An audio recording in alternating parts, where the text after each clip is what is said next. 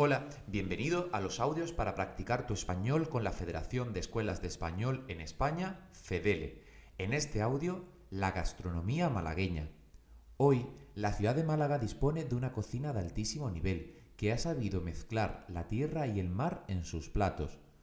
Todos los productos de los que dispone la ciudad combinan la tradición y la vanguardia, la imagen de calidad y la naturalidad que hacen que la cocina malagueña se distinga como una de las más destacadas del país, reflejo de la calidad de vida que se respira en Málaga. De este modo, en Málaga es fácil degustar desde los platos más tradicionales y autóctonos hasta los más selectos y sofisticados. Gracias a la importancia de centros de calidad y prestigio como la Escuela de Hostelería de la Cónsula, en Málaga han surgido destacados cocineros algunos de los cuales, como Dani García o José Carlos García, galardonados con las estrellas Michelin.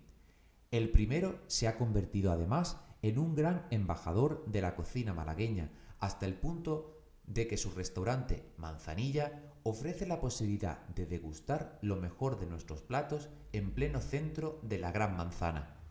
Tales éxitos no son más que un reflejo de la calidad de nuestra dieta, declarada por la UNESCO como Patrimonio de la Humanidad.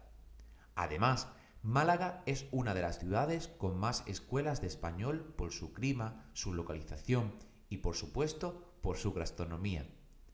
Descubre Malaca Instituto Club Hispánico, donde podrás hacer tu curso para perfeccionar tu español.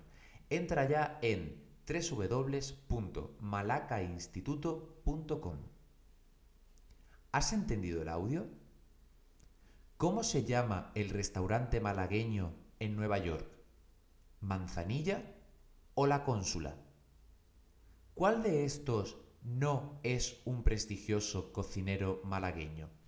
¿Carlos Arguiñano o Dani García? Correcto, el restaurante malagueño en Nueva York se llama Manzanilla y Carlos Arguiñano no es un prestigioso cocinero malagueño.